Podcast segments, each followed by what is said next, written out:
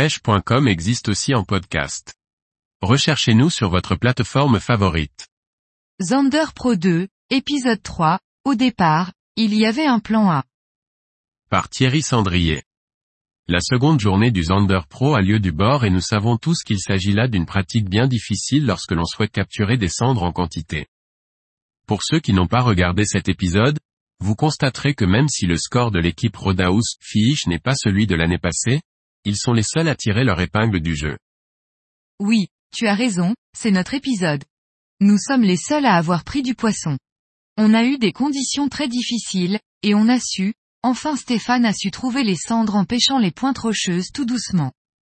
On n'en fait pas des tonnes malheureusement, mais bon, c'est plutôt positif. Et oui cette fois le premier lancé est vierge. Ce sont des choses qui arrivent, c'est la pêche. On n'était pas sur un spot très évident à pêcher du bord. Il a fallu qu'on s'adapte et je pense qu'on a réussi à le faire par rapport aux conditions. On avait au départ un plan A qui n'a pas pu se faire en raison des 50 mm de pluie qui étaient tombés trois jours avant en une seule nuit. La rivière s'est teintée et c'est devenu une catastrophe. C'est dommage, car c'était un plan vraiment exceptionnel. Mais voilà une fois de plus, c'est la pêche et il faut s'adapter aux aléas climatiques.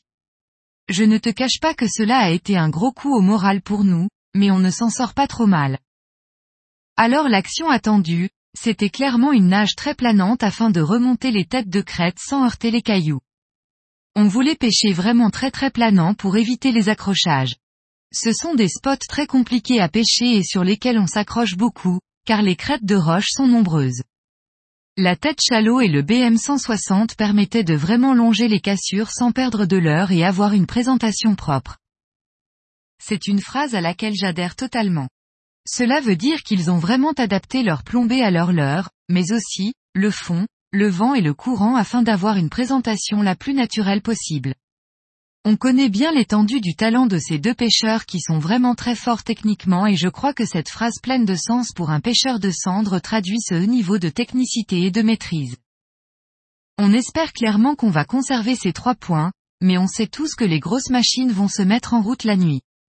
Mais la pêche du bord demeure une pratique qui n'est pas évidente, donc. Malgré tout, je pense que l'on a un score tout à fait honorable pour une pêche du bord et après le call, il nous reste encore deux ou trois heures de pêche et vous verrez dans le prochain épisode si l'on va gonfler le score. Oui, nous avons hâte aussi, car nous sommes dans le noir à partir de ce troisième épisode et nous allons découvrir la suite de la compétition en même temps que vous. Encore une fois, à partir de maintenant, on sait ce qu'on a fait avec Stéphane, mais pas les autres et tout reste possible.